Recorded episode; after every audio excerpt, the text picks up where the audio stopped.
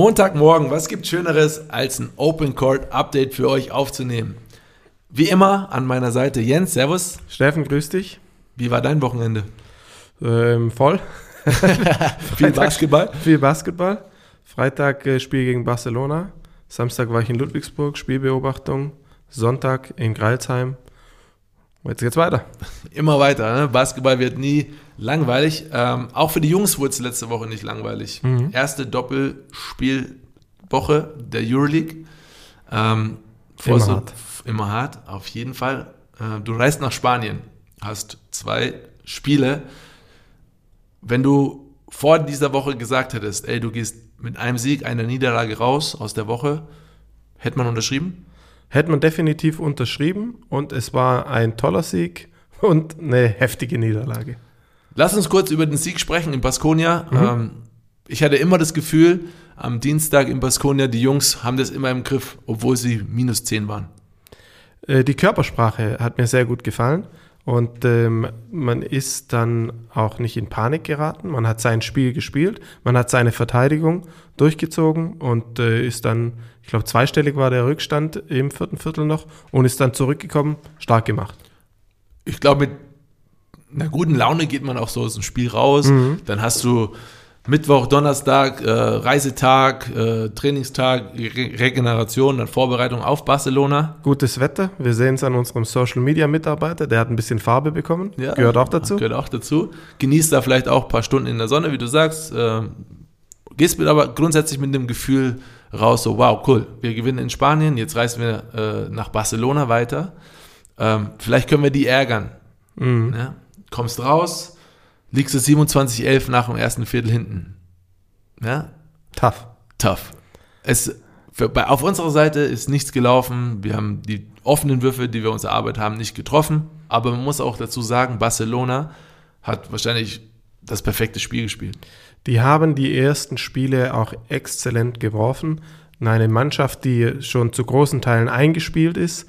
Und da hat man in diesem Spiel gesehen, dass wir noch nicht die Mittel hatten, um unsere Offensive durchzuziehen. Aber was heißt noch nicht? Also was, was fehlt der Mannschaft?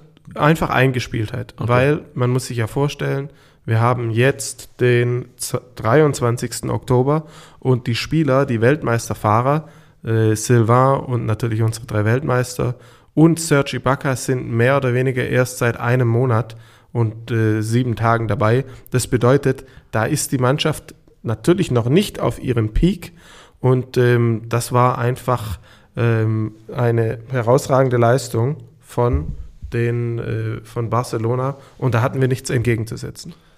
Also man, man kann in Barcelona verlieren, die Höhe zu diesem Zeitpunkt in der Saison ähm, natürlich nicht akzeptabel, würde ich behaupten, aber vielleicht auch ein guter Zeitpunkt, so, so eine Niederlage als Mannschaft einzustecken, weil aus solchen Situationen kannst du natürlich auch wachsen. Also ich war natürlich jetzt nicht vor Ort in der Kabine und auf dem Reisetag nicht dabei und ich glaube schon, dass es äh, äh, vielen Jungs äh, gewurmt hat oder allen. Mhm. Ähm, aber die werden auch viel darüber gesprochen haben. Und an solchen Situationen kann man, denke ich, auch wachsen und muss man wachsen, wenn du erfolgreich sein willst in dieser Saison. Du, du hast selbst viele internationale Spiele gespielt, auch bei Mannschaften, die der Favorit waren, auch in Athen, auch äh, in Istanbul und kommst dann raus und dann kriegst du eine Klatsche. Wie geht man damit als Spieler um oder auch als Mannschaftskapitän?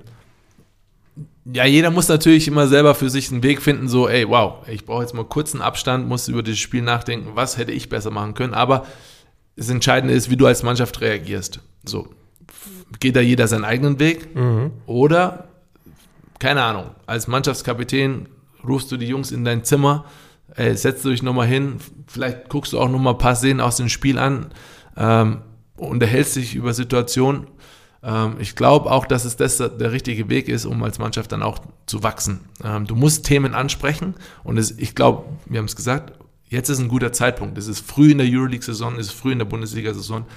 Genau solche Situationen musst du eigentlich für dich als Mannschaft nutzen, um zu wachsen. Und der Vorteil dieses vollgepackten Kalenders ist natürlich, dass man auch direkt zwei Tage später wieder spielt. Und das war gegen Greilsheim und da hat die Mannschaft super professionell gearbeitet, hat fast, ich glaube, zwei Offensivrebounds nur zugelassen. Ähm, eine äh, sehr gute Partie, auch von unseren Youngstern. äh, Ivan Karchenkov und Dino Radoncic.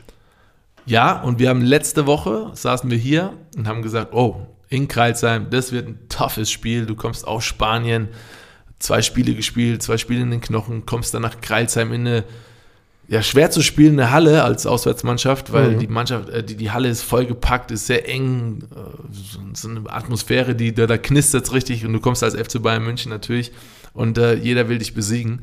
Ähm, was wir auf jeden Fall ansprechen müssen, ist die Rotation, die super funktioniert aktuell. Ich meine, man muss nur noch vorlesen, wer da nicht dabei war. Booker, Ibaka, Giffey und Nick Weiler-Bepp ähm, haben in Kreisheim nicht gespielt.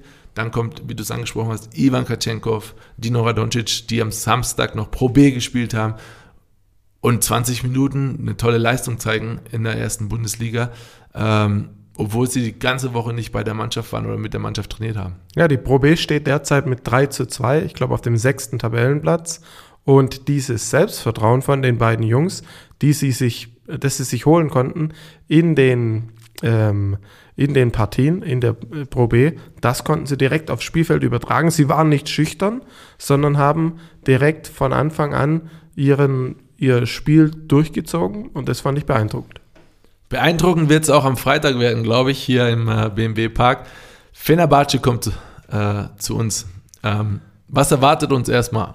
Spielerisch und dann natürlich auch atmosphärisch naja, wir haben internationale Qualität äh, bei Fenerbahce. Wir haben einen der besten Passgeber mit Nick Kalathes der Euroleague-Geschichte. Wir haben einen Scotty Wilbekin, der jederzeit heiß laufen kann. Ich glaube, das muss ich Bayern-Fans nicht erzählen. Ah, da, da, dazu vielleicht ganz kurz ein kleiner Teaser in die äh, Welcome Back-Folge, die morgen äh, in dem Podcast erscheint. Ähm, da wird Devin Booker ein bisschen was erzählen über Scotty Wilbekin. Also Scotty Wilbekin, ähm, der uns einmal abgeschossen hat und äh, du hast dann internationale Qualität, du hast Guduric, äh, exzellenter ähm, Combo Guard, großer Spieler, der immer seinen eigenen Wurf kreieren kann und dann hast du natürlich, und das finde ich so ein bisschen auch das äh, größte Merkmal, hast du natürlich Fenerbahce-Fans hier und da müssen, müssen die Münchner Fans gefragt, dagegen zu halten. Mir persönlich gefallen diese Spiele immer, weil dann äh, tolle Atmosphäre herrscht.